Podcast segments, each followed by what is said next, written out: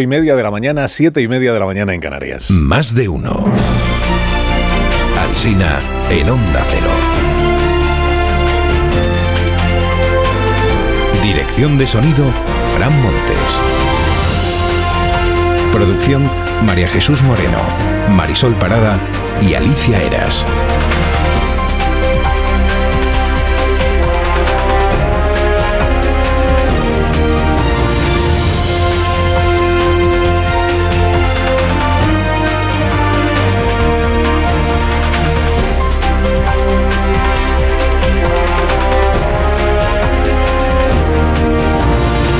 Las 12 y 20 de esta mañana estamos aquí en Más de Uno, en edición en cadena. ¿eh? Y luego a partir de las 12 y 20, pues en edición local, para contarles pues un montón de cosas que van a ir sucediendo a lo largo de la mañana. Primero de mayo, una avioneta que volaba desde Araraquara, en Colombia, hasta San José de Guaviare, sufrió un fallo de motor y desapareció en la selva. Los equipos de búsqueda no dieron con esa avioneta hasta anteayer. Encontraron los cuerpos de tres adultos, los dos pilotos y una mujer. Y no encontraron a Leslie, que tiene 13 años, a Soleini, que tiene 9, Noriel, que tiene 4, y Nerimán, que aún no han cumplido un año. Se estuvo buscando a estos cuatro niños desde entonces. Esta operación ya ha sido bautizada como Operación Esperanza. Se pidió a su abuela que grabara un mensaje para poderlo emitir desde un helicóptero. Mensaje de audio. Ha estado el padre mano a mano ahí con los militares buscando estos dos últimos días. La suerte de estos cuatro niños ha tenido en vilo al país. Y esta madrugada anunció el presidente Petro que han sido hallados con vida. Y así son los milagros. Pero si el presidente Petro, el presidente de Colombia lo ha dicho, pues entendamos que él tiene que tener información de primera mano. No confirmaban la noticia los equipos de rescate, no lo han hecho todavía, tampoco la familia, no lo ha confirmado nadie, solo Gustavo Petro, el presidente, por eso los medios de comunicación, fíjate, decían, lo ha anunciado el presidente del país, pero pero vamos a ver, todavía no hay imágenes de cómo y dónde han sido encontrados los niños. Se da por hecho que han sido encontrados, pero. Y tampoco se sabe qué es lo que han hecho para sobrevivir en estos 17 días. El último hallazgo fue el que hizo el canino Ulises de las Fuerzas Especiales, que hallaron un refugio construido al parecer de manera improvisada con palos y ramas y encontraron tijeras y unas moñitas. Incluso días anteriores se había encontrado un tetero. El tetero es un biberón. Y las moñitas creo que son unas muñecas. Son unas muñecas. Historia, ¿eh? Historia, vamos a ver cómo termina. En Colombia. Bueno, el Real Madrid palmó anoche en, en, frente, en Manchester frente al City. La prensa, pues hoy se duele mayormente, casi toda la prensa se duele. Aparece Guardiola celebrándolo en la portada del país, con Ancelotti al fondo, muy desenfocado Ancelotti, ¿eh? muy desenfocado. La, la foto, quiero decir. Títulos al respecto en los diarios, pues por ejemplo, un City abrumador. El City destroza a la estrella blanca. Guardiola echa al Madrid con una lección de fútbol, dice el, la vanguardia, creo que es. El City aplasta el sueño europeo para llorar, dice el diario AS esta mañana, en portada. En fin. Desolación. Sobre Bildu se sigue escribiendo en la prensa de hoy. Daniel Gascón en El País dice, cuando el presidente Sánchez reprocha al PP que hable del pasado, su objetivo principal es ocultar el presente, donde los partidos contrarios al orden constitucional son preferibles a la derecha y al centro político. En este mismo periódico en El País se lee que el PSOE ya trazó el cordón sanitario a Bildu que ahora está reclamando Feijó y que ni gobierna ni ha firmado pactos de investidura con Bildu en ninguna institución del País Vasco y de Navarra. Resume Carlos Cue que Sánchez da por muerta la polémica porque cree que es un tema meramente mediático, que la gente no está en esto, mientras que el PP cree que Bildu ha reventado la campaña del presidente y que ya no se va a recuperar. David Jiménez Torres en El Mundo se fija en la reescritura del pasado que practica Pedro Sánchez. Dice, el PP ya no es el partido durísimamente golpeado por los psicópatas terroristas, sino es el que hizo lo imposible para impedir la derrota de ETA. La conclusión es que solo el PSOE tendría legitimidad para decidir qué se hace con los herederos de Batasuna. En ABC escribe Ignacio Camacho que al abrazarse a Bildu e integrarlo en su hermandad progresista, el presidente ha cruzado una línea de la que no es posible regresar con la conciencia limpia. En la vanguardia este título hoy para muy cafeteros que dice, el PP se ayusiza y seguirá hablando de Bildu pero piensa en Vox. Subtítulo tampoco es manco porque dice, la estrategia popular es taponar fugas a la ultraderecha con una campaña española. Española. No vas a hacer una campaña finlandesa. Martí Blanc escribe hoy que el insulto más grave en campaña electoral es el insulto a la inteligencia del votante. Dice, un ejemplo son las entradas del cine a dos euros los martes. El otro, la pretensión del PP de convencernos de que ETA y Pedro Sánchez son la misma cosa. Dice, es la medida exacta de lo que vale nuestra inteligencia para los conservadores. Nada. El mundo informa hoy del optimismo electoral del PP. El PP cuenta con arrebatar seis gobiernos al PSOE con o sin Vox, dice en portada. Los trackings favorecen al PP en Aragón, la Comunidad Valenciana, La Rioja, Cantabria, Baleares y Castilla-La Mancha. Bueno, en portada del mundo lo llama la alternativa a Paje. Castilla-La Mancha, García Paje es el presidente de Castilla-La Mancha y si pierde el gobierno de la comunidad el próximo día 28, pues siempre puede abrirse camino en los locales manchegos que contratan humoristas para hacer monólogos. Mi hija, de cuando se echa, ya ha tenido novios, pero bueno. Pero decidió estudiar antes que... eh, Empezó por las clases teóricas. Yo se lo digo siempre, tú estudias el cuerpo humano en medicina, pero las prácticas las hace tu hermano. Digo, Estuvo luego en la sexta, en la tarde de ayer, el presidente García Paje y admitió que midió mal estas palabras, que, que llevado del cariño a sus hijos y el ambiente en el que estaba familiar del mitin, pues que metió la pata, ¿no? pata paterna. ¿no? Y la hija sin novio, ¿eh? a estas alturas de la campaña electoral. Declara el alcalde de Valladolid, Óscar Puente, que una vez fue portavoz de la ejecutiva del PSOE y lo silenciaron. Eh, dice Óscar Puente que mucha gente le dice en la calle, yo no voto a Sánchez, pero a ti sí te voy a votar. Y luego en la entrevista critica a Alfonso Guerra por haber dicho que ahora no hay debate interno en el Partido Socialista. Dice Puente, lo que nunca había habido es gente del PSOE traicionando al partido en los medios de comunicación. Traición, ¿eh? palabras mayores. Puente. Del CIS se habla lo justo hoy en los periódicos y eso que el CIS presenta a Sumar como tercera fuerza política en elecciones, o sea, disparada Yolanda. Yo no puedo ser más clara. Yone Belarra lleva la camiseta por dentro del pantalón. Hoy en las fotos del meeting de Alicante, la camiseta es la cara del hermano de Isabel Díaz Ayuso. Una camiseta para hacer campaña por Podemos en Madrid. ABC lo llama hoy el outfit de la desesperación. Desesperada la ministra, dice en su galopante agonía política. Desvela ABC, por cierto, que Tezanos recibió en su despacho a Juan Espadas, el líder del PSOE andaluz, que abandonó el Senado, porque es senador, abandonó el Senado ayer un rato para personarse en la sede del CIS, que lo han confirmado los dos, Tezanos y Espadas, pero que los dos dicen que esto nada tenía que ver con las elecciones, que son amigos. Escribe el director de ABC Quirós que Tezanos incurre en una evidente falta de decoro y en conflicto de intereses. Hay una encuesta en el diario.es sobre Madrid que dice que Ayuso barre y roza la mayoría absoluta, que Más Madrid sigue segundo, el PSOE tercero, que Podemos aguanta. Y entrevista a Reyes Maroto, la candidata del PSOE, y dice ella, apelo a quienes votaron a Carmena a que vean en mí la continuidad de su proyecto. Bueno, el tono lo pongo yo, entiéndame, la, ministra lo dice, la exministra lo dice como... Lo que no dice es si Carmena también apoya el proyecto, porque Carmena, claro, está ahí repartiéndose. Como todos se ponen bajo la advocación de Manuela Carmena, pues ya tiene que repartirse entre la del PSOE, la Rita Maestre de Más Madrid. Ayuso ha propuesto que en cada balcón de Madrid haya una planta y Ricardo dibuja hoy el balcón de Génova donde está Feijó con la planta que le ha puesto Ayuso, que es una planta carnívora.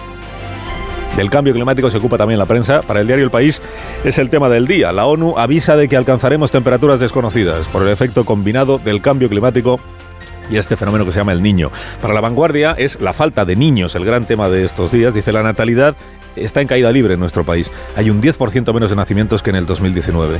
Lo que aumenta en las grandes ciudades, sin embargo, es el número de mujeres que son madres después de los 50 años.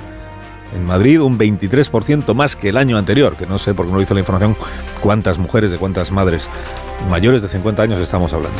La semana de cuatro días no termina de arrancar en España. El gobierno convocó en abril ayudas para empresas que recortaran jornadas sin recortar salarios y solo se han apuntado 41 en toda España, sobre todo en Cataluña. Y por eso el periódico de Cataluña abre por ahí, dice Cataluña lidera la semana de cuatro días. En Estados Unidos ya hay una proposición de ley en el Congreso para convertir la semana de cuatro días en la norma obligada de obligado cumplimiento. España no es Estados Unidos. Eso es verdad. España no es Estados Unidos. A- Almodóvar ha presentado en Cannes su, medio, su media película, mediometraje, eh, que va de vaqueros gays. Hoy los críticos evocan Bo- eh, Brokeback Mountain y El poder del perro. Elsa Fernández Santos en El País cuenta que en la película de Almodóvar salen dos vaqueros en casa cocinando haciendo la cama y que esta es una escena doméstica nunca vista en el género, el western, con la que el cineasta rompe desde la, virilidad un arquetipo. Oti Rodríguez Marchante en ABC opina que, hombre, un hueco en el western no se hace Almodóvar. Dice, el ingrediente gay es algo que siempre estuvo latente en un tipo de western. Enredado ahí en camaradería, amistad, soledades y pradera. Almodóvar le quita lo latente y le pone lo patente. Si hubiera querido sorprender, dice Oti, se habría lanzado a hacer un western machirulo, sin tanto esmero en el diseño y con un personaje a lo John Wayne. Y termino en Colombia, donde empezábamos, en Colombia, y en Noticias Caracol, donde dieron la noticia ayer de unos policías angustiados por unos gritos. escuchar supuestos gritos, unos policías corrieron angustiados por un campo creyendo que una persona necesitaba ayuda, pero era una cabra bailando. Porque la habían separado de un amigo. Vea el divertido video en noticiascaracol.com y en nuestras redes sociales. Usted- Qué pena, pero es que no puedo. Qué pena, qué pena. Qué pena, qué pena, pero es que no puedo.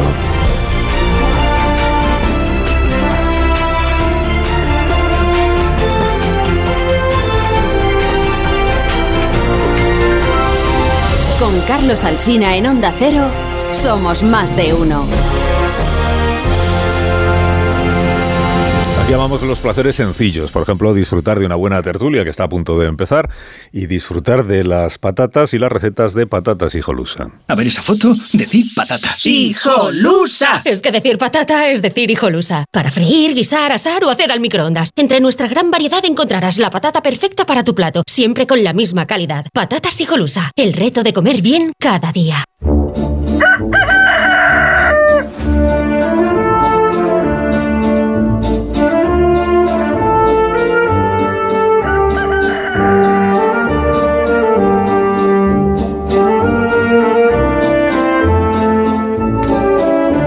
Aquí está el gallo la torre como cada día a esta misma hora. Buenos días, Rafa. Buenos días, Carlos Alsina. Las caravanas electorales hicieron una parada en el Congreso y así se pudo apreciar en una turbulenta sesión de control un contraste esencial. La diferencia entre la agresividad con la que Sánchez se enfrenta al PP por señalar que hay asesinos en las listas de Bildu y la suavidad lanar con la que reconviene, afea quizás, a Bildu el haberlos metido ahí en las listas.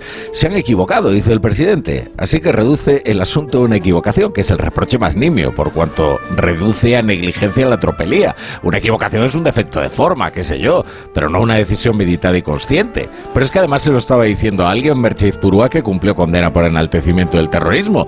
¿Pero qué se va a equivocar Bildu? Si lo tiene clarísimo. Esto ocurría en la Cámara Baja, pero hete aquí que ha sido luego en el Senado donde se daba lo más aleccionador. Sarcasmos del calendario en la otra Cámara, en la Cámara Alta, justo se debatía y aprobaba la ley en la que la sociedad de Bildu y el PSOE ha sido más evidente e incluso más estridente, porque la ley de vivienda la ha presentado Bildu como si fuera suya, porque así se lo ha permitido Pedro Sánchez, aún a riesgo de desairar a Podemos, que es de quien partió el impulso original. Son esta clase de lucimientos los que habrán permitido que Bildu se presente ante los vascos, sobre todo ante los más jóvenes, como un partido con una ambiciosa agenda social, con una vigorosa influencia sobre el gobierno, con una utilidad, en definitiva, que sin duda se van a traducir en un crecimiento electoral. Concluye, la torre concluye. Eh, Pues concluyó que la política funciona así, y eso es imputable al PSOE y directamente a Pedro Sánchez, que han fomentado el engorde de Bildu ante este tipo de operaciones políticas para que luego los votos vayan a parar a listas trufadas de colaboradores de ETA. La torre te deseamos que pues que te recuperes cuanto antes de este momento. Se cae Marco Asensio, se levanta para la falta. Lo celebra, se va a acabar. Final, final. Y no sabemos si final de una era. Se saluda el entrenador es Burgos, todo tuyo. Serlo, Manchester City. es que es terrible. Eso es lo más duro. Lo más duro es que uno está demasiado acostumbrado a la gloria y claro, es que esto es Esto es con la copa. Ay, la gloria. Ni la liga, Rafa, ni la Bueno, liga. bueno, menuda alineación tienes ahí. Mira, es que no, vamos a ver, dejadle, de dejadle tranquilo. Dejadle tranquilo, dice, Dejadle tranquilo. Pido la dimisión de Rafa La Ya Torre. tuvo una mala noche, pues Madre está en una mía, mañana tan de difícil control de como Guardiola, La de, Torre. como la de todos nuestros oyentes madridistas, que os recuerdo que son una barbaridad. o sea, que no, seguramente nos estarán escuchando. Con los que hay que empatizar esta mañana. ¿Ah, sí? Pero, pero como supuesto dejes hablar a esos, es que no, no te va a quedar No, ni no, uno. señorío, Pues si no hay ni una la- cabeza sana ahí. Estoy en la línea del señorío, yo creo que, que se Nada, bueno, los oyentes ya saben que es que anoche, eh, como decía la transmisión de Radio Estadio, pues final, final, final, final, para el Madrid se final. acabó. Capuz, capuz, final capuz. vergonzoso, La diría año, pero, pero ha llegado hasta la semifinal, que es el único equipo español. Sí, así es. El ha mérito no se le puede la quitar. Bueno, sí, un mérito sí. extraordinario, Pero una vez más. Todavía no se ha saludado a ninguno. es la, la carrera de la liebre. o Tony, todavía no corriendo. sido introducido en el Claro, programa. Tú tampoco, Pilar Gómez. Ya, ya, pero como estoy De viendo hecho, nadie ha sido introducido Te, todavía. te acompaño en el sentimiento. Dé. Adiós, Rafa. Señorío, el día de Sufre, en silencio, Rafa. Adiós, Rafa. Hablan de las Adiós, adiós, Que no presentado todavía ninguno. No habléis de fondo como si fuerais. Poneos los auriculares todos, por favor. Si no, no sois conscientes del ruido que metéis. Eh, hola, Alicia ¿Qué buenos días. Carlos? Buenos días. Buenos días. Unos carajan para estas personas ruidosas que Pues me sí. acompañan. Además, ponerte los zapatos y salir a caminar relaja, re- relaja bastante. Así que, bueno, no estaría mal que después de estas discusiones se pusiesen unos Callahan y saliesen a dar un paseo, porque tienen diseños que se van a adaptar totalmente a su estilo y a su forma de caminar. Es innovación tecnológica y diseño que se unen para ofrecer productos de máxima calidad. Comodidad, ligereza, amortiguación son los Callahan, son los mejores zapatos del mercado, los mejores de nuestro país, fabricados por expertos artesanos. A la venta en las mejores zapaterías y en callahan.es, tecnología, diseño y confort a buen precio.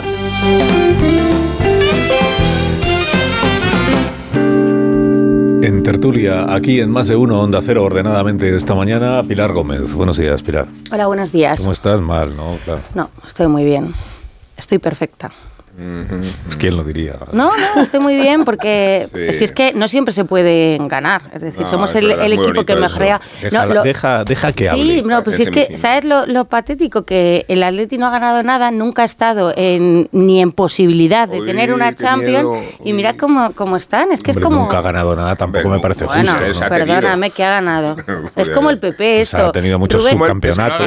El PP. es como el No, digo que es como el PP PP. no déjame. Tony, no te han saludado. Es como el PP. No, quiero decir, ¿Quién es el no me ha terminado eh, de termi- el ¿Pero qué argumento argumento. es este? El argumento era, es como. El argumento como- no es el argumento. Oye, perdona, Bueno, que por favor, que no me has termine dejado, su qué señor, intervención. de verdad. De verdad.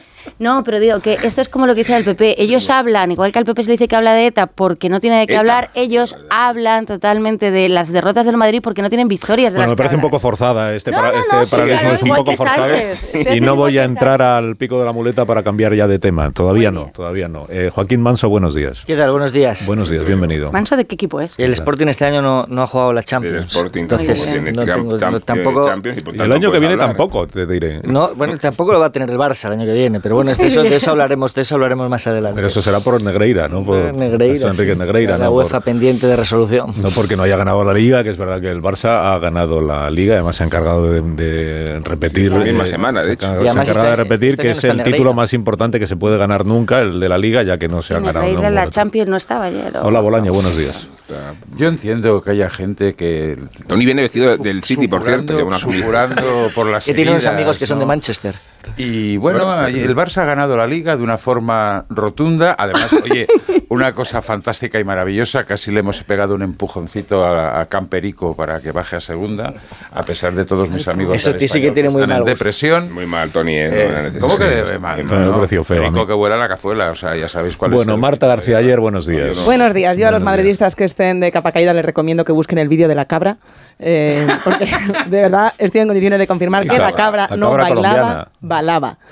Y, Ah, la cabra y balaba, los policías de Oklahoma que iban persiguiendo el grito que creían que era help, help, que en realidad era una Bien. cabra balando. ¿Y cómo balan las cabras? Eh, pues pues eh, se Pues- parece mucho a Help. Pues Eh, con absoluta libertad, Tony, con absoluta Y La libertad. policía se llevó un susto, bueno, se quitó el susto cuando vio que Bueno, no Rubén, buenos días. A mí desde Ya estos está. micrófonos me gusta y de verdad en estos momentos difíciles yo no yo soy un señor, no quiero, de verdad, no quiero. no, no, en serio. Le pone una cara de falso. Es un momento difícil. No, en serio, yo. Yo soy, yo soy para un dar un mensaje, de verdad. de- No, además tú empatizas con el sentimiento Total. de orfandad de título del Madrid. No, el Ah, no, que ha yo Copa de verdad soy un señor, a mí el El. Madrid ha ganado la Copa del Rey y el Barça ha ganado la Liga bueno, y el hacer- Atleti ha ganado... Hacer leña de la El orgullo, el orgullo atlético. Hacer El- leña de la boca y no me gustaría en este momento. Me parecería fácil, ¿no? Por, Puede, puede ser subcampeón. en el 4-0 me parecería Puede fácil, Puede, ¿no? puede ser subcampeón de Liga el Atleti este Bueno, año. bueno, Oye, ¿cómo- Está peleando por puede eso. ser subcampeón de Eso es Liga. lo que queda en esta Guardiola. temporada. ¿Por cuánto No, de perdió? verdad, A ver, es que 4-0. no- una pausa. 4-0. Podría decir Guardiola, Pausa pero este, no es un programa de deportes. Este no es un en absoluto que pasara yo por ser ahora, no. A la vuelta hablamos Pilar de... nos está insultando en las redes. Mira, de lo, lo que estoy viendo que están enviando mensajes. Está viendo el vídeo de la cabra, ya te lo Está consultando, está consultando las Estaría fuentes. bajo Poco de orden.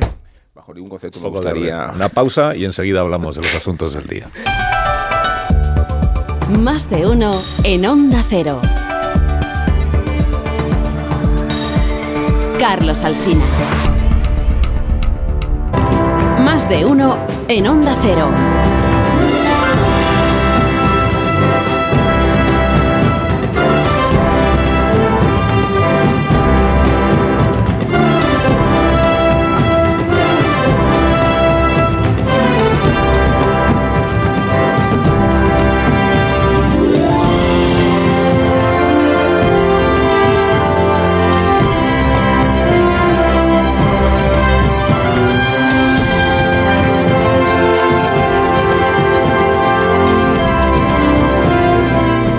Seis minutos serán las nueve de la mañana, son las ocho menos seis minutos en las Islas Canarias. Estamos aquí en Tertulia con Bolaño, con Joaquín Manso, con Pilar Gómez, Marta García Ayer y Rubén Amón, que tiene un enorme interés en comentar todos los asuntos relevantes de, ¿no? de la jornada. Por ejemplo, esto de la semana de cuatro horas, de cuatro días, a mí me parece muy interesante.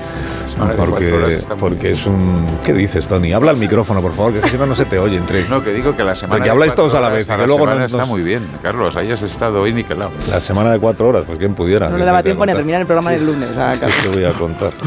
Bueno, el gobierno convocó en el mes de abril, bueno, convocó, sacó el anuncio y publicó que hay empresas, en pequeñas y medianas empresas, que se pueden acoger a unas ayudas de la administración si presentan un plan que consista en reducir la jornada, reducirlo a cuatro días eh, laborables a la semana, pero sin reducir los salarios, sin reducir los salarios, reuniendo una serie de condiciones, porque hay unos requisitos. Mm, el, dato de la mañana, el dato de- es que solo 41 empresas en todo el país se han apuntado, esta- han pedido estas ayudas, lo cual da idea de que no hay, mm, por lo menos, mucho clima de semana de cuatro días en España. ¿no? Eh, Este es un asunto que os interesa en alguna medida. A mí muchísimo. Ah, muy bien, Marta. Me interesa muchísimo, porque hay otros países donde sí que están demostrando las pruebas que se hacen en empresas que es posible aumentar la productividad y compensar la reducción de horas con, con mayor productividad, que esa es la clave para que todo el mundo cobre lo mismo trabajando menos. También porque hay muchos estudios que demuestran que gran parte de la jornada laboral se pierde en reuniones interminables que no aportan nada y Doy fe. Máquinas de Sí, sí, yo creo que damos fe, damos todos. Yo no sé si es una cultura de país. Pero, pero tiene, tiene también que perderle el miedo eh, la cultura empresarial, algo así, y ni siquiera se le hemos perdido todavía al teletrabajo, que España está bastante a la cola en este aspecto, pues cambiar tiene más que ver con una cuestión cultural que, que otra cosa. Y los estudios eh, que ha habido en España de, los, de las pruebas que se han hecho, pues también hay que prestarle atención a, a las críticas que hacen eh, los que auditan las políticas públicas diciendo cuidado porque si las empresas a las que auditamos para ver cómo de cómo cuánto funciona la jornada de cuatro días son solo las que ya llegan motivadas de casa no estamos trasladando la idea de lo difícil que es porque ya los programas pilotos se muestran los que ya son muy creyentes de la causa quiero decir o sea que hay que hacer toda una transformación cultural que no solo se arregla con subvenciones Sí, bueno, es un asunto, es un asunto más interesante, es in- interesante más allá del prejuicio. Se han publicado informes muy interesantes a lo largo de este año. Yo he leído alguno en Financial Times, también el foro de Davos. Ha, hecho alguno en el sentido de lo que señala Marta, es decir, que en algunos sectores, probablemente no en todos, sí que se aprecian, en, en algunos experimentos que se han hecho en Estados Unidos, sí que se aprecian mejoras en la productividad. Ahora bien, eh, la cultura de cada uno de los países en los que se aplique también es importante. Eh, y para el caso de España, España tiene un pro- problema muy serio de productividad. Por eso yo creo que la desconfianza de inicio puede tener que ver, puede tener que ver con, con eso. Por ejemplo, en el caso del teletrabajo, en otros países, por ejemplo, las tecnológicas no han apreciado que se resienta su productividad, pero sí en el caso de España.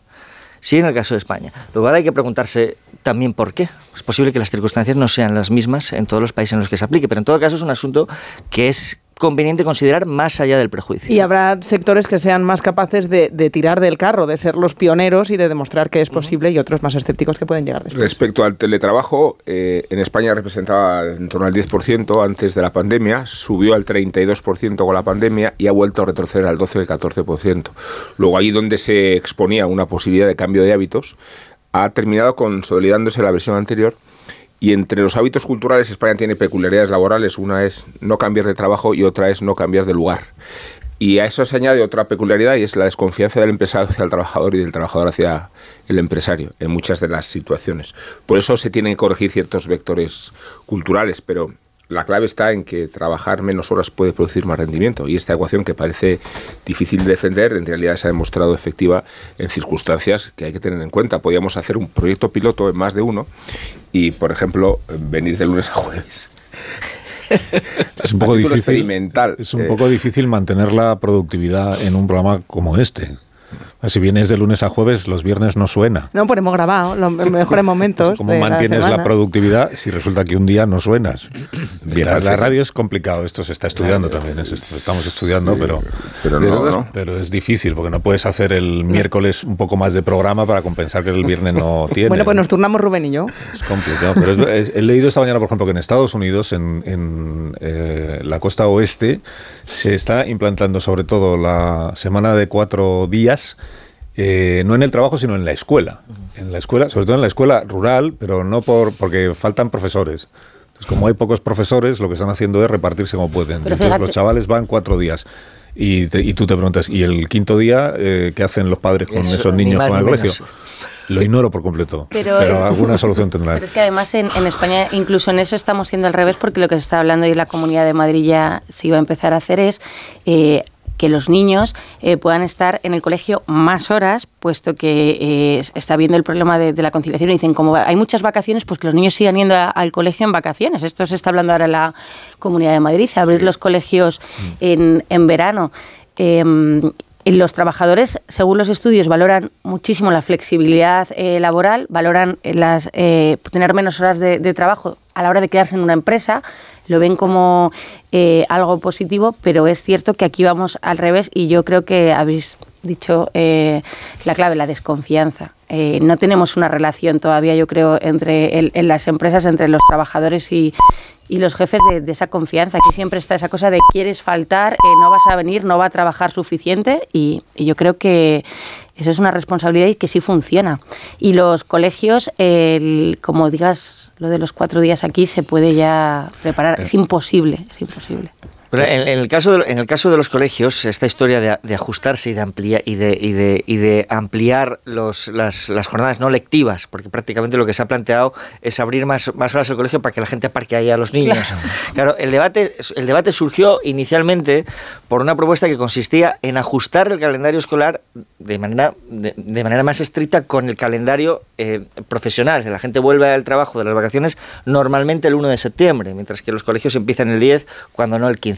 De ahí se ha ido a otra cuestión que no tiene nada que ver con eso, porque los colegios no son parking de niños, son otra cosa. ¿Qué decías, Sí, pero los colegios también tienen que hacer un trabajo social. Yo me acuerdo el año pasado en Cataluña cuando al conseller se le ocurrió que en lugar de empezar el 12 de septiembre, después de la diada, el, el curso escolar, se empezara el 6. Bueno, se, se montó un Cristo de, de tres pares de narices porque ¿qué se había pensado el conseller sin consultar a los sindicatos? Pero realmente para los padres o sea, es necesario que las escuelas también sean un parking. Si empiezan a las 9, muchos tienen que dejar a los críos a las 8 porque tienen que ir a trabajar. Con lo cual, bueno, oye, hay una cosa que se llaman actividades extraescolares que se pueden adaptar a primera hora y a última, y en Cataluña al menos, porque es lo que yo más conozco, mm, funciona razonablemente bien. Jornada de, cuatro días. Marta yo creo que ha dado la clave cuando ha hablado de un tema cultural. Por un lado, los empresarios son reticentes, y no nos vamos a engañar, los trabajadores también. O sea, ¿qué, qué- hago yo un día más en casa? No ¿Qué sé, no sé, cuidado, Tony, ¿eh? ¿con qué trabajadores No, hablas no, no, no, no. ¿Qué hago? No, cuidado, cuidado, no, no, no, yo no es veo ni- ahí no es- una brecha no, Marta, no, cultural, no, no, es ninguna, no es ninguna tontería, que no, es no ninguna tontería. No nómina. Manteniendo el salario, manteniendo el salario, hay trabajadores Oye, nos que estamos no echando quieren todas las manos a la cabeza. bueno, pues que se vayan al Museo del Prado, yo qué sé. un problema no. eh, patológico con el trabajo. Luego el No, problema es la no, patología. no, no, no, yo voy a, patología. voy a ser más No, cruel. no. Tienen un problema familiar. Vale, pues el pues problema no es el trabajo. claro, no, no, pero Bueno, pues que van son a- reacios. Se van a pescar, yo qué sé, se, pero se- me- me- se ocupan ¿Va a en acabar o os vais a tirar No, no, encima es que ya y eso no que es un pasamos. tema blanco? Pero o eso sea, se fin. arregla, eso se arregla, Tony, haciéndolo, víctima, volu- no, Tony, haciéndolo y luego voluntario. 41 empresas. Voluntario, el que son quiera ir a trabajar aunque no tenga necesidad, que vaya. Son No es 41. Bueno, no vaya. Hay una compañía española muy relevante que, que ha... Se ha enfadado Tony. Venga, remata lo de las 41 empresas. o sea, pero se puede discrepar o no. Paso, bueno, pues Tony, oye, pues paso. Hay, otro, hay otra clave, Tony, no sé qué te parecerá esta, que es la de la tecnología, la productividad. Ahora estamos hablando de todos los trabajos que va a sustituir la automatización, pues claro, tiene mucho que ver un proceso con otro, el de, el de permitir hacer las cosas de otra manera y que la tecnología no sea la amenaza, sino lo que nos permita Sí, yo, trabajar. yo no estoy en contra de la semana de cuatro horas. Yo me limito a constatar una realidad que ahí existe. Y los sindicatos son muy reacios en este tema. Y los, los- los empresarios sobre todo, porque además esa cultura, si trabajas cuatro días te tengo que rebajar el salario, es. solo faltaría. ¿eh? Es- entonces, se han, eh, se han apuntado 41 empresas, como decía Carlos, pero... Ya se están es- haciendo experimentos, en, en- sobre todo en Valencia y en Cataluña, y hay empresas, incluso industriales, de producción industrial, que eso parece que va a tener más facilidad de hacerse que las que son empresas de servicios, que las empresas de servicios prefieren optar por el teletrabajo uno o dos días, y las empresas industriales sí que han podido comprobar, porque la productividad se puede contar De en hecho, esas empresas. eh, de hecho eh, 11 empresas son catalanas, de estas 41, 11 empresas, son- o sea, es en Cataluña donde más eh, predisposición ha- se ha demostrado. Y esto que dices tú de que este plan es para pequeñas y medianas empresas, que no, Ujú, se- es decir, no afecta a las grandes compañías. Lo que está diciendo el gobierno es vamos a ver qué resulta, porque lo que han hecho estas empresas es presentar sus programas, eh, sus planes piloto para ver. Mm. Vamos a ver qué es lo que han presentado, qué, qué conclusiones podemos sacar de ahí, pero lo que están diciendo es esto que dice Tony, que es las grandes compañías no están en este grupo de empresas y son las que entendemos que les resultaría más factible poner en marcha la semana de, de cuatro días a las grandes compañías, que es más fácil pues repartir las tareas para que no Algunas ya baje la tienen esa productividad. jornada de cuatro horas, pero o sea, pequeñas ejemplo, es más complicado Hay organizar. de cuatro, de cuatro días, o sea, es que Y es me- como siempre Carlos me ha, me, ha, me ha- me ha metido el. Pero el no seré virus. yo quien ahora haga, haga bromas sobre las- en, en algunas, en algunos casos, alguna empresa automovilística que estaba jugando en esta, en esta partida ha tenido que contratar a más gente para hacer eh, más, eh, ma- más, coches porque no daba abasto con los pedidos. Bueno, Dile tú a Escribá que ponga la semana de cuatro días en la Seguridad Social. Buah, El problema que tiene de que no dan abasto. No hay ningún problema en la seguridad social, te recuerdo. Pero se contrata interinos para poder sacar adelante el trabajo. que no hay problemas. Bueno, Hay una no- compañía relevante para el sector que nos afecta, que es el periodismo, que ha puesto ahora mismo en marcha un plan que va a resultar un experimento interesante también respecto de cómo son los trabajadores de reacios o no apuntarse, que es Vocento. Vocento, que tiene más de mil trabajadores, ha ofrecido a todos ellos que de manera voluntaria se acojan a la semana de cuatro días, que es un 25% de reducción del tiempo de trabajo, a cambio de una bajada del sueldo del 10%, que es considerablemente menos. No, no, no desconozco ahora mismo cómo va ese proceso, pero ahí sí vamos a poder ver efectivamente, porque yo creo que mil trabajadores es una muestra relevante y es además una compañía que está muy en contacto con las preocupaciones sociales. hacen encuestas de intención de voto con menos. Claro. Bueno, quiero decir, quiero decir que ahí sí que sí que vamos a poder ver efectivamente cuál es la cultura del, del- del Sí, pero- trabajador español a ese respecto. pero aquí hay una reducción de salario, ¿no? Del 10%. Sí, del 10%. Cuidado. Claro que esto que es- ese también es un, Y se uno trata de de los hacer handicaps las, en esta las historia. pruebas piloto para que eso sea lo que no pase, o sea, que puedas mantener el salario. Bueno, entonces vamos a la campaña electoral, que sé que estáis... eh, no, si, si, si bufáis al escuchar la campaña electoral, entonces no sois con tertulio. Que podía ser de cuatro días también, la semana electoral. No, no, no, de, Cuatro de- horas. de cuatro horas.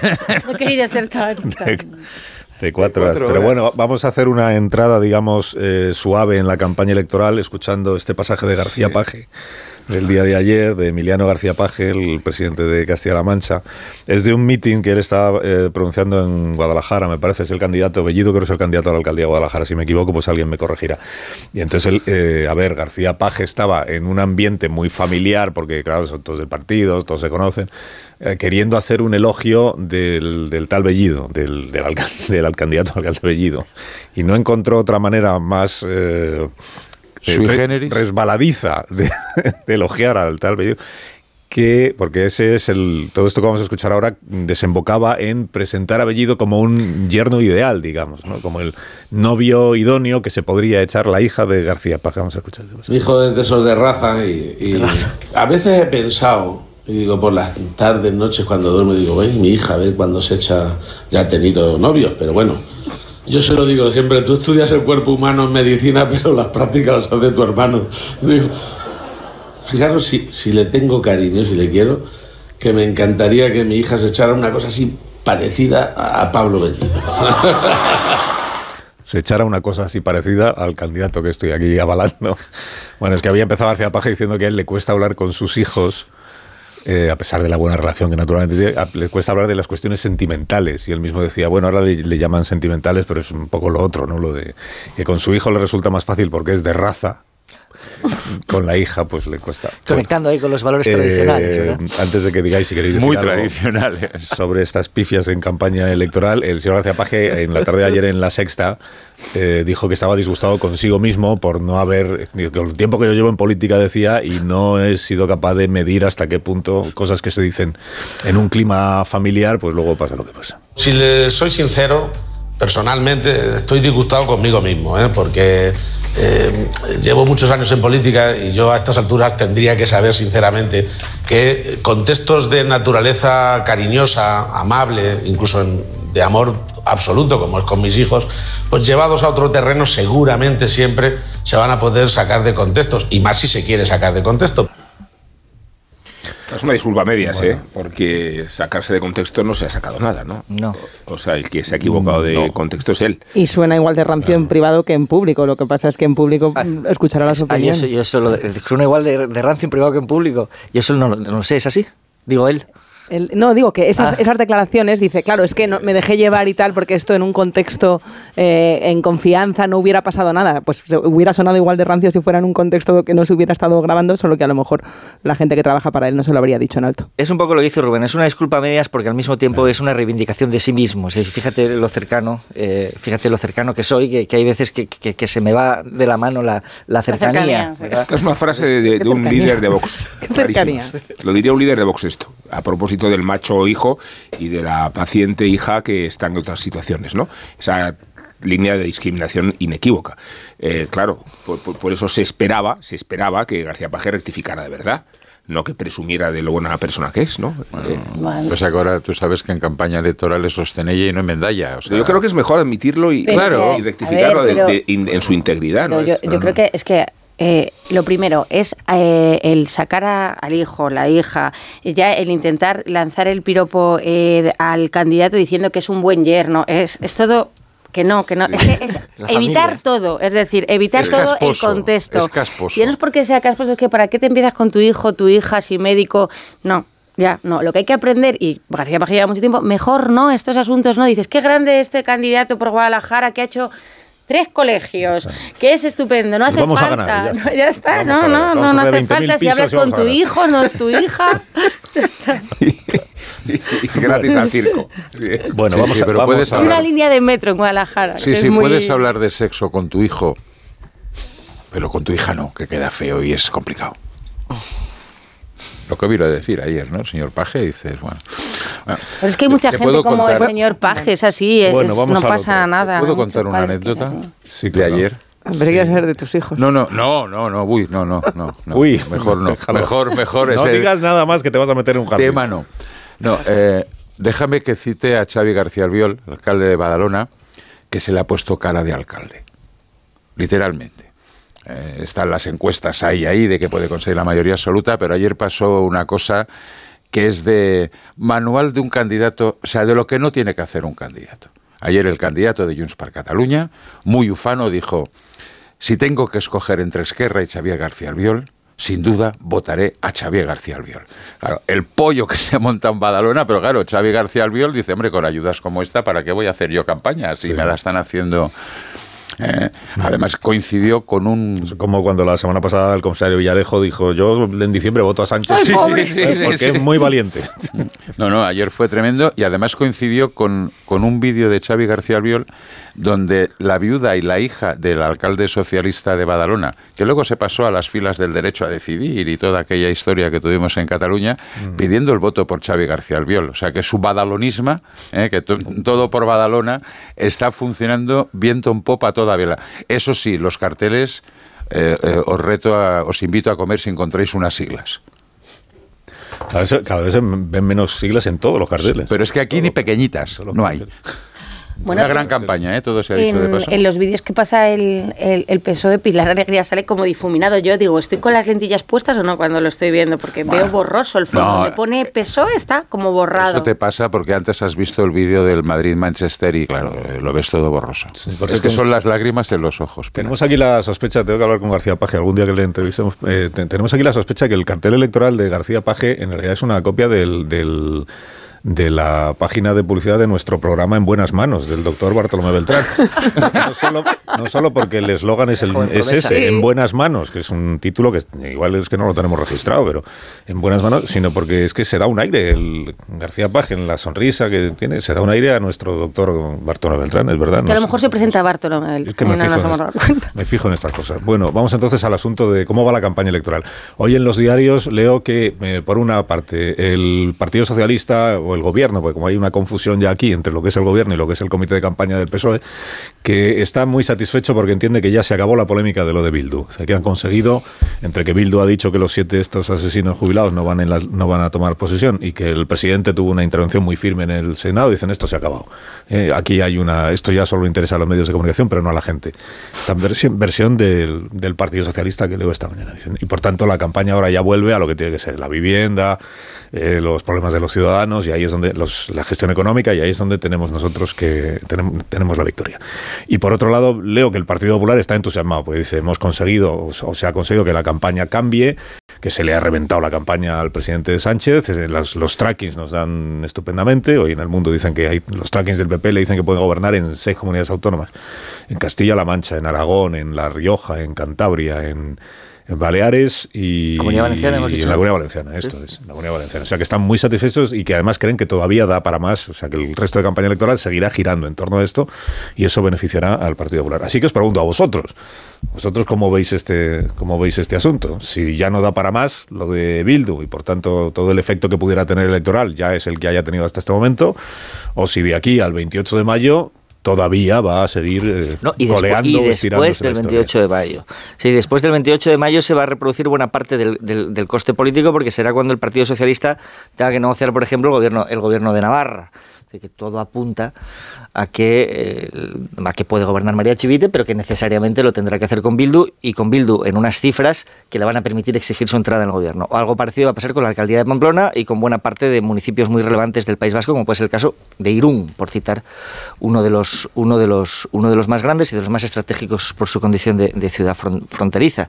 Por lo tanto, yo creo que el coste va a ser sobre todo después y de ahí en adelante. Yo creo que a eso responde un poco la- la- el, tono de dulcificación que ayer escuchamos en el presidente del, del gobierno, que es la novedad que traemos al, al- debate de hoy, es decir, el tono dulce en el que él se dirigió a Merchez Purúa, diciéndole incluso espero tener su apoyo, que es una manera que un poco lo- el, el presidente siempre responde un poco de la manera, que es cuando se le reprocha algo, mostrar determinación por ese algo que se le reprocha. Es decir, ir de frente. Es decir, eh, Rajoy, este Feijó, fíjate el lapsus tan habitual. Feijó le exigió que renegara de sus acuerdos con Bildu y él no solo no reniega, sino que lo que hizo ayer fue una exhibición de convicción tanto por el tono como por el contenido de, su, de, de su declaración. Yo sí que es verdad que estuve viendo ayer con detenimiento algunos tracking del Partido Popular en, en, algunas comunidades autónomas. Sí se observa una tendencia al alza, yo creo que ligera, no, no- no tanto como para echar las campanas al bueno, pero sí una tendencia al alza.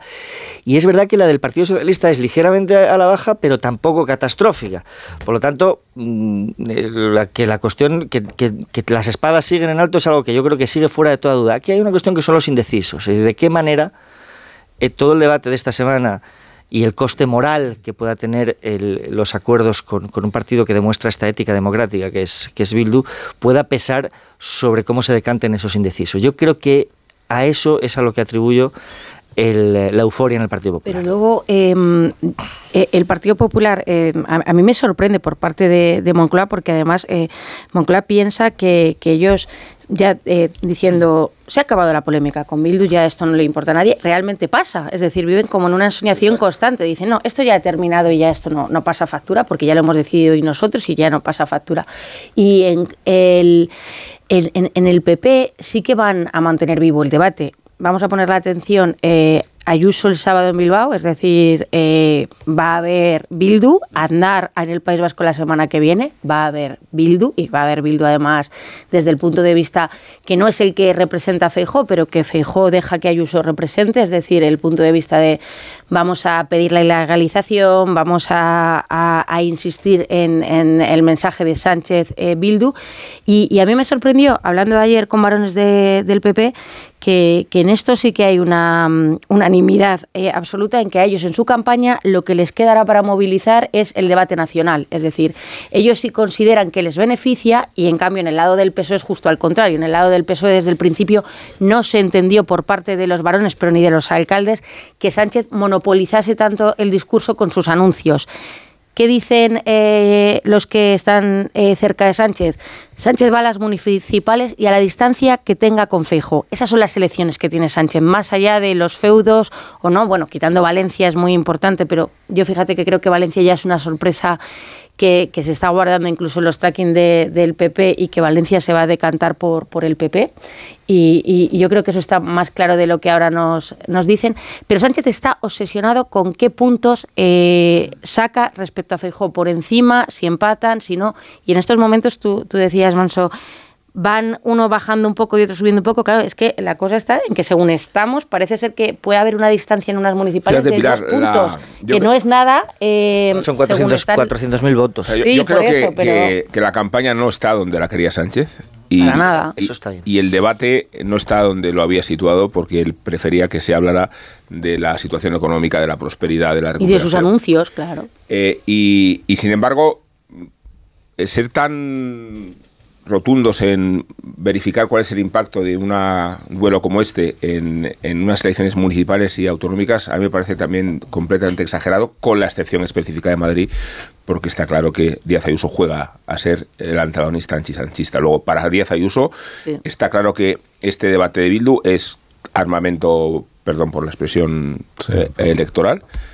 Em, sí, sí, claro. No, es que no- nos pasa siempre. Sí. Armamento, un tiro en el pie. Estoy de acuerdo. Granero de votos. Y, y, en- y entonces eh, quiero decir que, que ese antagonismo en Madrid claro que tiene un resultado, porque además eh, Díaz Ayuso asimila el voto de Vox. eh, mimetizándose muchas veces con su mismo discurso. Pero después modular esa misma, eh, eh, ese mismo antagonismo, por mucho que se estén involucrando personalmente Feijó y Sánchez en Chiclana, en Cantabria, eh, me parece muy, muy exagerado y muy desproporcionado. Sí, Pilar, entiendo que se tiene que votar sobre cómo ha sido una gestión municipal y cómo sobre- ha sido una gestión autonómica. Y que si hay que hablar de la repercusión de Bildu, a mí me gustaría saber cuál es la repercusión de Bildu para Bildu.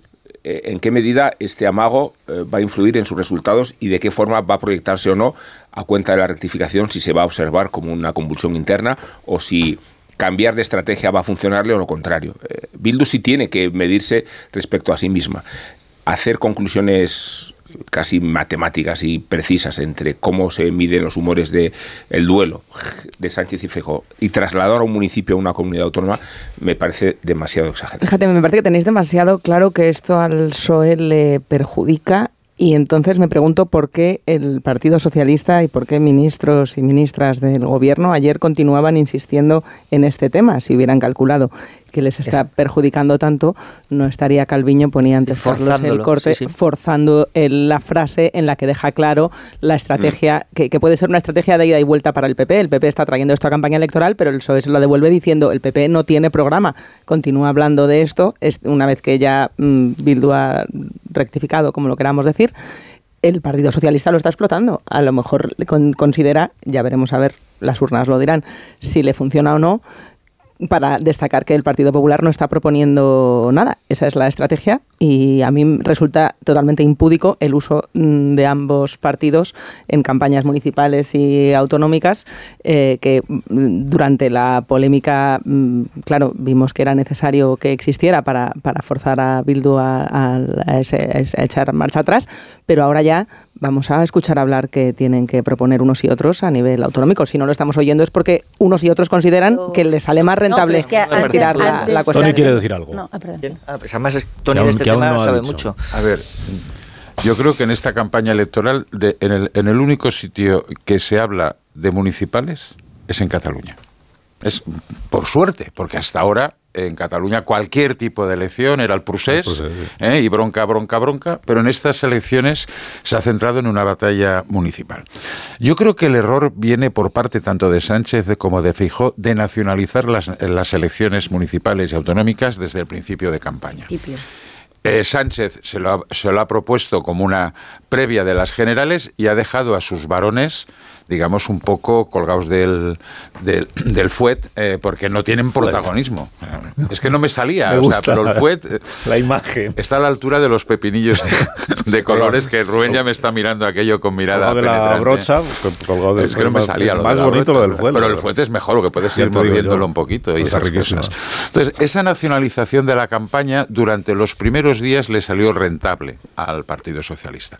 De hecho, Feijó que eh, pasó de vamos a derogar el antisachismo, luego en el Senado moduló y dijo, bueno, estas son unas elecciones municipales, y luego vuelve a recuperar el derogar el sanchismo en el último debate, no en este último, sino en el debate más largo de hace dos o tres semanas, vuelve a, a recuperar el derogar el sanchismo porque eso le, va- le iba a dar votos. Pero claro, entra lo de Bildu en campaña y los trackings de esta semana, desde la semana pasada, desde el miércoles de la semana pasada, es verdad que el PP recoge frutos, pero quien recoge frutos es Vox. Sí, A eso ver, también. no nos engañemos. O sea, Vox en algunas comunidades ha pasado del 8 al 13 que en esas comunidades vuelve a- ahora ya está- los dos últimos días baja el, baja el pistón. Pero bueno, esa es la realidad. ¿Cómo van a afrontar este eh, último tramo de campaña? Bueno, yo creo que el Partido Socialista ha visto que esto no les es bueno, pero les mantiene, les mantiene en la primera línea de batalla. Por eso ayer los ministros salían todavía en, el, en la confrontación, pero bueno, los varones están un poquito Esto. de los nervios. De los nervios. Es que esa es la clave, solo tenía una cosa eh, que decía Marta, si les beneficia o les perjudica, es que este, este tipo de, de debates ah, en el PSOE se ve claramente en qué territorios Les sí que, perjudica que perjudica y en otros, no. bueno, a Sánchez le, en sus municipales quizá le pueda dar más igual, ¿no? Y tú te refieres a territorios donde los señores como ver, Paje... El pues, PP lo va a estirar un par de días más, pero bueno, yo creo que esto ya tiene su recorrido. Saldrá otro tema, ¿eh? saldrá, saldrá otro tema en estos, en estos días, segurísimo. Pero a ver, ya el margen de maniobra que eh, la señora Ayuso que va a decir el próximo día en Euskadi. Que La ilegalización- la la ilegalización de, de Bildu, bueno, eso tiene recorrido más, más bien poco. Y sí, luego ¿eh? el PP, sí, ella sí, pero el problema del PP, fijaros que con este tema fantástico y maravilloso, no crece. Bueno, no crece, no. Sigue siendo un partido testimonial en Cataluña y en Euskadi. Lo que no entiendo yo, qué mérito o qué rédito político se puede obtener un discurso, el de Sánchez, que tergiversa por completo la memoria del terrorismo. Bueno, no sé quién la Eh, tergiversa más, si el PP o Yo digo- Sánchez. no, ¿eh? Yo creo que más, no. más el A ver, PP. Tony, ¿eh? hemos Vamos. asistido a una cadena de conclusiones sobre cómo se derrotó a. ETA y en qué términos y quién y quién ¿Quiénes son resolvió el conflicto, por utilizar la terminología Berchale.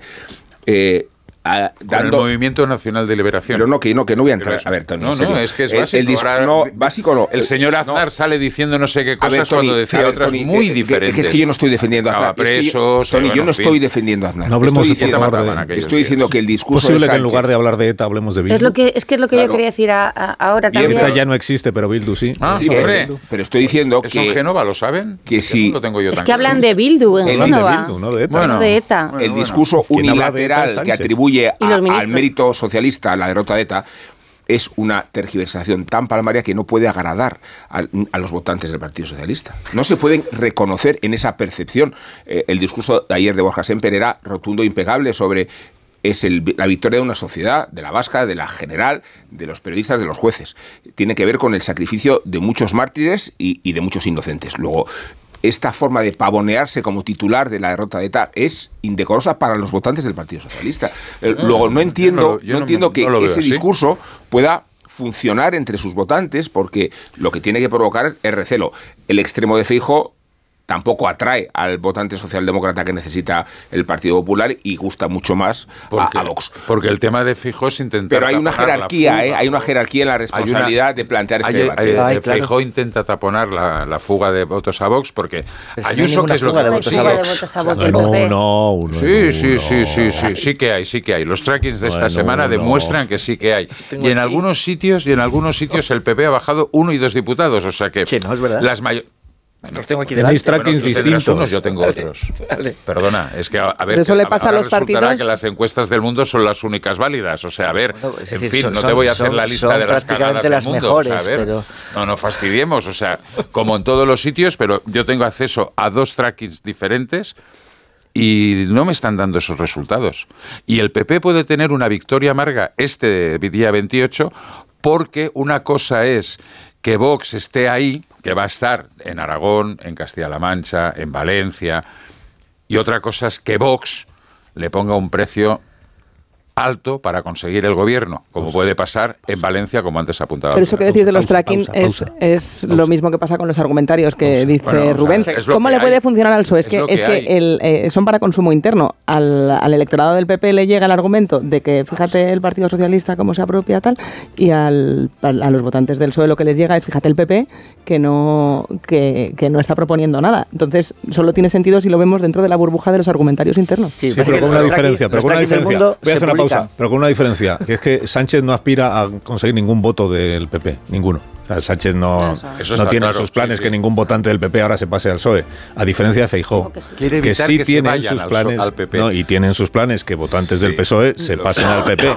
Los votantes del PSOE que están más en, en Felipe González y en Rubalcaba y en que en Pedro Sánchez, esta es la, el derogar el sanchismo es eso. sí, está Lo claro. que decía el otro día Feijó en el Senado era de qué pena, señor Sánchez, en lo que ha convertido usted al PSOE. Socialistas, ¿cómo es? Socialistas defraudados, socialistas disgustados, incómodos. Veníos al PP. Entonces la diferencia, si lo conseguirá o no, pues igual lo sabemos en diciembre más que en, más que en mayo, porque interpretar el resultado de las elecciones de mayo va a ser complicado. Llegó a estar en también. 700.000 votos de trasvase. Ahora hablan de algo menos. Pero bueno, ahí es la gran batalla. Que hacer una pausa, de verdad. Sé que lo sentís en el alma, pero es que los No. oyentes están deseando escuchar un poco de publicidad.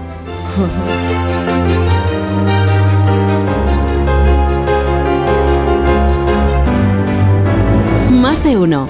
Onda Cero. Carlos Alsina. Más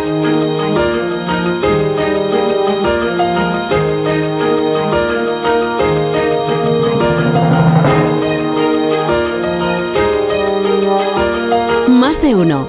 Onda Cero. Carlos Alsina.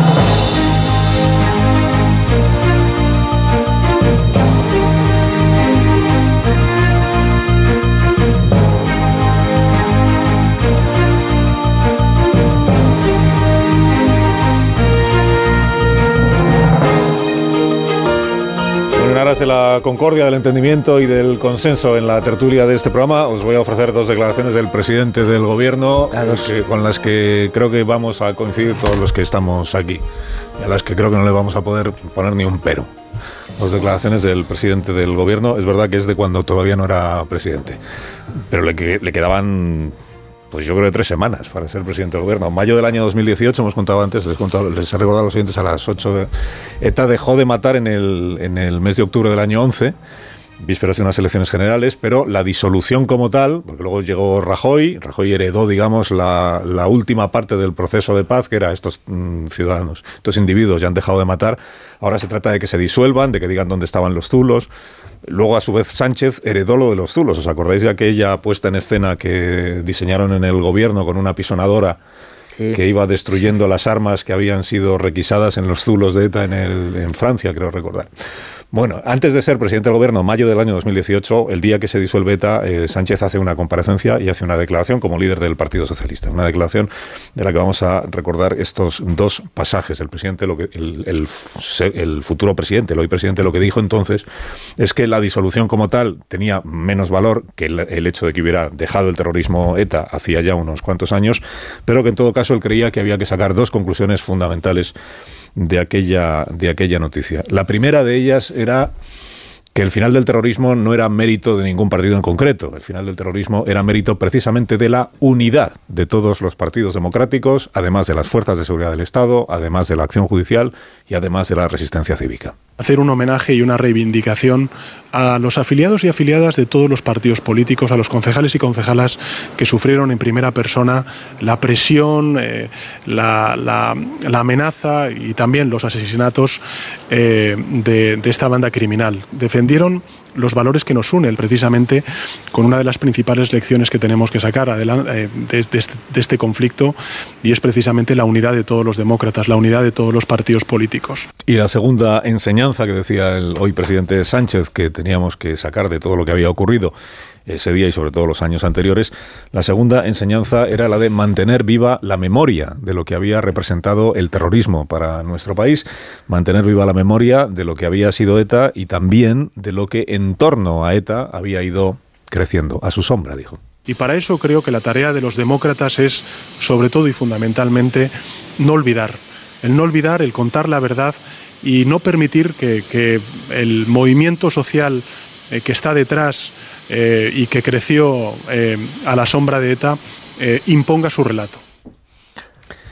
Bueno, creo que, lo que todos estamos de acuerdo con Todo- esto que acabamos ¿esto de qué, escuchar. fecha, ¿no? ¿Qué fecha es eh, estas declaraciones? Mayo del año 18. Mayo del año 18. Tres semanas, Cinco después, se, tres semanas después se presentó una moción de censura cuando todos pensábamos que Rajoy había asegurado su legislatura aprobando los presupuestos y fue presidente eh, Pedro Sánchez.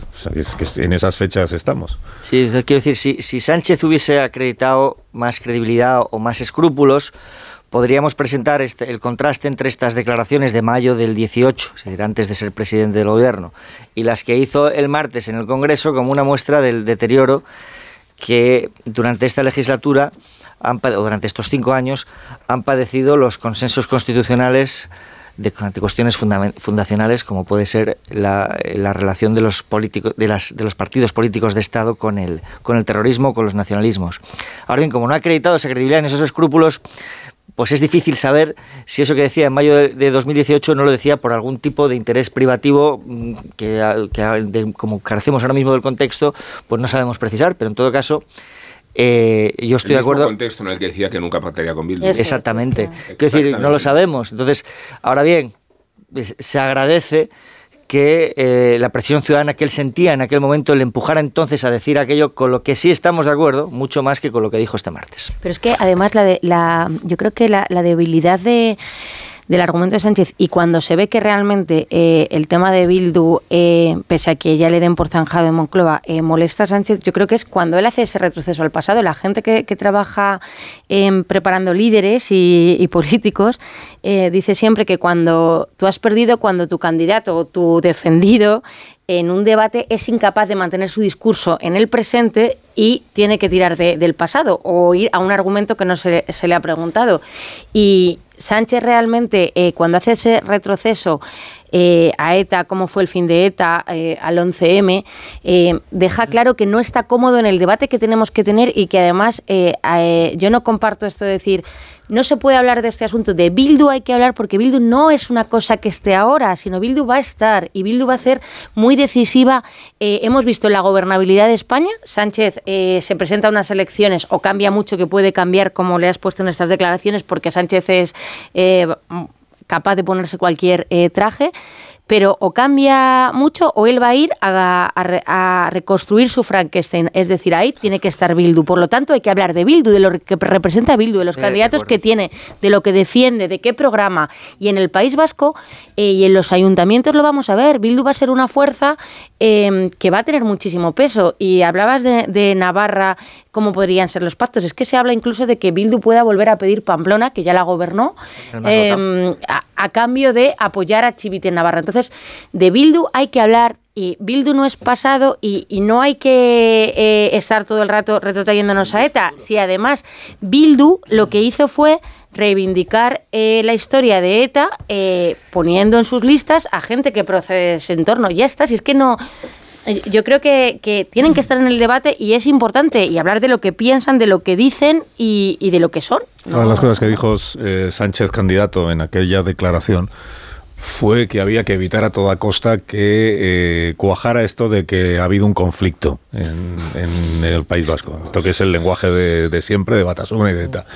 Eh, creo que por tres veces dijo aquello de aquí no ha habido un conflicto, aquí lo que ha habido es una organización eh, fascista que, que lo que intentó es acabar con la democracia en nuestro país. Lo digo porque en el comunicado de renuncia de estos siete jubila- jubilados de esta semana, ellos sí hablan del conflicto y hombre, eh, pues tuvo también oportunidad el presidente de, de decirle ayer a la señora de Bildo, además de esto que le dijo de la, de la reconciliación y las víctimas, y dejen ustedes de llamarle conflicto a lo que no lo fue. Bueno. ¿Qué es lo que Eh, hay- qué es lo que le habría dicho el- el señor Sánchez en el año 2018? Es lo que es le es- habría es, dicho muy entonces. relevante la fecha, mayo del 18, Es lo porque que ahora no estoy, estoy pensando, claro, que es el momento en el que los dos grandes partidos estaban aplicando el 155. Es decir, que la sensibilidad ciudadana era, era muy diferente, seguramente, a, a- a- a- a la que es ahora, precisamente por lo que hemos vivido durante estos cinco años. Sí, sí, mayo del 2000, sí, sí, lo que... Ya habíamos hecho las elecciones. Sí, bueno, en sí, 18, bueno, vale, es decir, sí, sí, ya, es- 17, bueno, sí, tienes, sí, tienes razón, pero en todo 55 ya caso... Se acaban hechas. de celebrar las Sí, elecciones del pero en todo caso, en todo 155. caso es inmediatamente después. Es Sí. un momento momento en el que en el que había un consenso en los dos grandes partidos respecto de la respuesta que había que dar a las agresiones de los nacionalismos. Es decir, que claro, ese es el contexto en el que se produce esa declaración. Y entonces sí que se puede establecer un contraste entre lo que dijo, eh, eh, y, y sí que hay una explicación política a la diferencia entre lo que dijo entonces y, y- y lo que dijo el martes. Sí, sí. Bueno, y Sí, yo ya- lo que digo es que yo suscribo todo lo que dijo entonces. Claro, había un vasco en, la- en los argumentarios de aquellos días del presidente del gobierno. Bueno, eh, punto.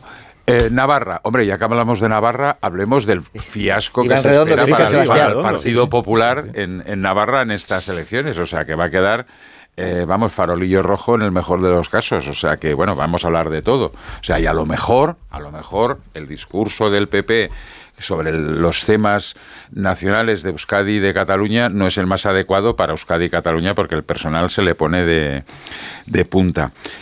Luego, vamos a ver, el presidente el otro día dijo, primero, que había la democracia española había derrotado a ETA y que luego que al PP siempre le había costado, porque nos vamos a eh, no nos vamos a acordar cuando el Partido Popular dijo a Zapatero cuando se estaba intentando llegar a los últimos acuerdos que había traicionado a los muertos. Es que, o sea, sí, pero no se puede imponer un discurso, un, una- un, un escenario me explicativo permití- de lo que sucedió. me recordar el lo otro vimos. día, igual que igual que cuando el 11M el Partido Popular mintió y se mantuvo esa ¿qué tiene que ascua ver el 11M con encendida durante mucho tiempo. No, pues sí, tiene que ver. ¿Qué porque, tiene que ver? Si precisamente no tiene nada que ver con Bildu del 11M. Por no, eso claro, no por entiendo eso que lo saquen mismo. Porque entonces en aquel momento, casualmente, también el gobierno de entonces, ¿eh? año 2004, saca a ETA a relucir, diciendo que los culpables era ETA, o no nos acordamos de la No, llamada no, del presidente No, del gobierno a los directores de los periódicos diciendo, no, no, no hay duda que es ETA. O sea, El es que presidente, sale ETA siempre. el presidente Sánchez lo que mencionó del 11M fue una entrevista que le hacen a Rajoy, candidato a la presidencia Ah. del gobierno, en el diario El Mundo, el día siguiente del atentado.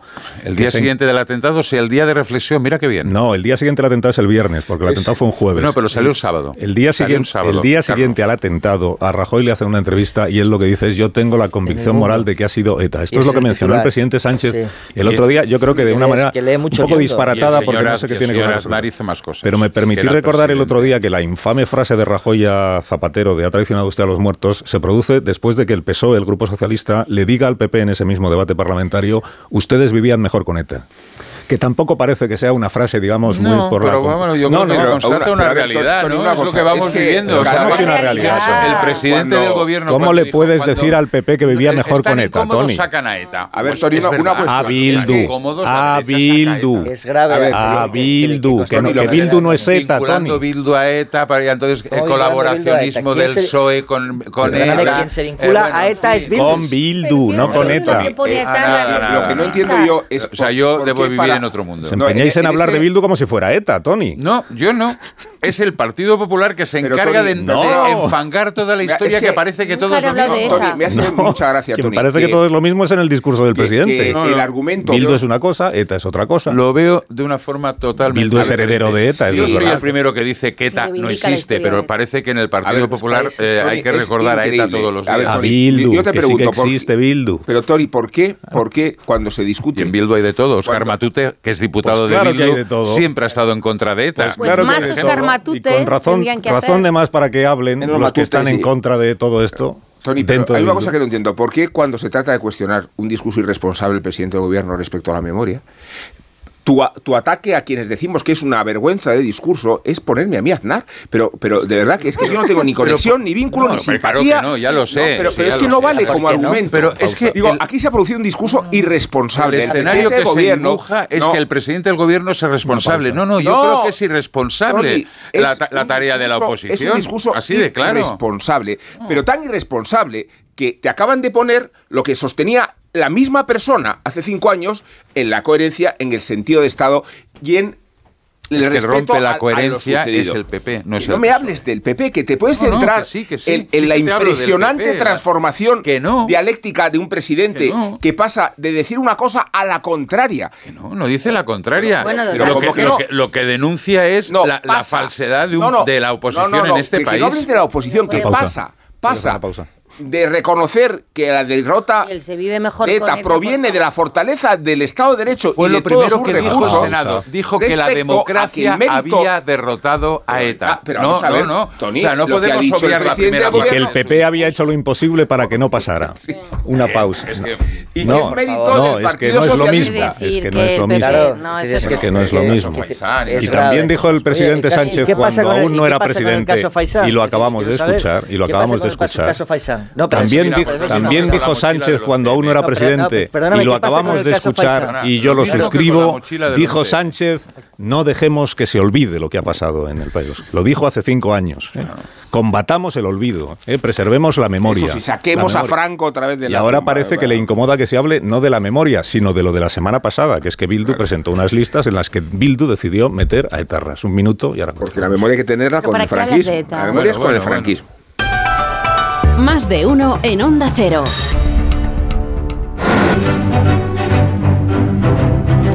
De la actualidad económica y financiera de este día que contamos hoy, Ignacio Rodríguez Burgos. Buenos días. Muy buenos días. Pues decir que las posibilidades de un acuerdo en Estados Unidos para aumentar el techo de deuda y alejar el riesgo de impago aleja también las pérdidas en las bolsas europeas que marchan ahora mismo todas en positivo. Las compras se imponen, salvo en el mercado inmobiliario.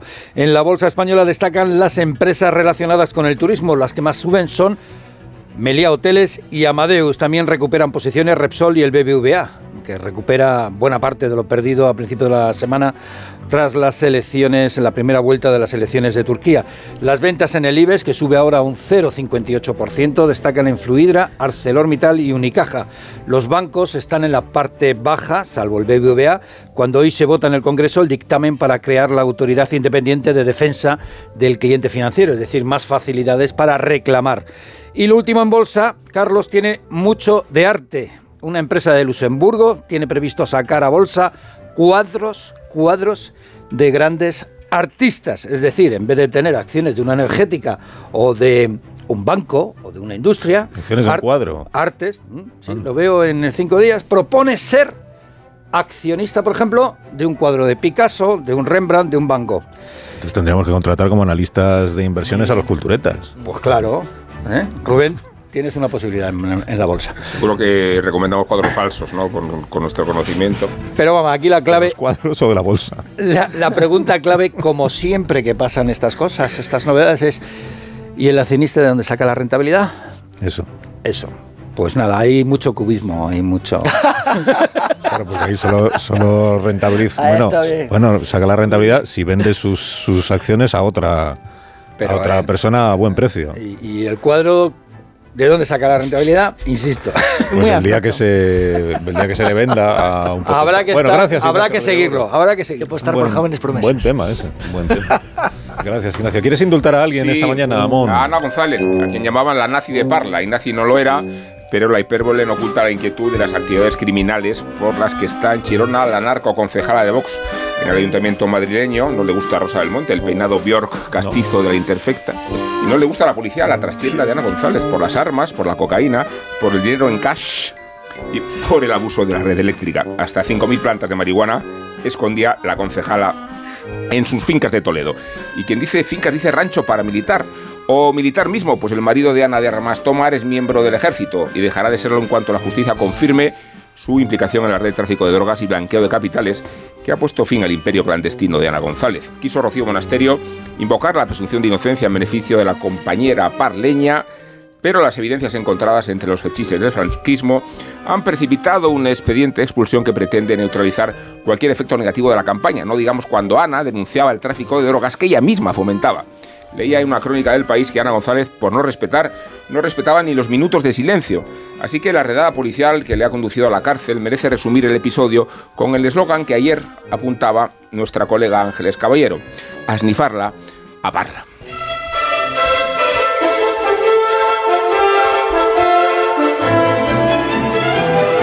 Si Alicia Erasos reparte unos Callahan, ya podéis ir abandonando las instalaciones. Marchen, marchen, marchen con los Callahan en los pies. Gran variedad de diseño Por supuesto, gran variedad de confort, innovación tecnológica y lo mejor del mercado. Comodidad, ligereza, amortiguación. Son los Callahan, los mejores zapatos, los Callahan Adaptation, los que se adaptan a tus pies. Disfruta caminando con los Callahan, la mejor tecnología para caminar que está fabricada por expertos artesanos españoles y a la venta en las mejores zapaterías y en callahan.es. Tecnología, diseño y confort a buen precio.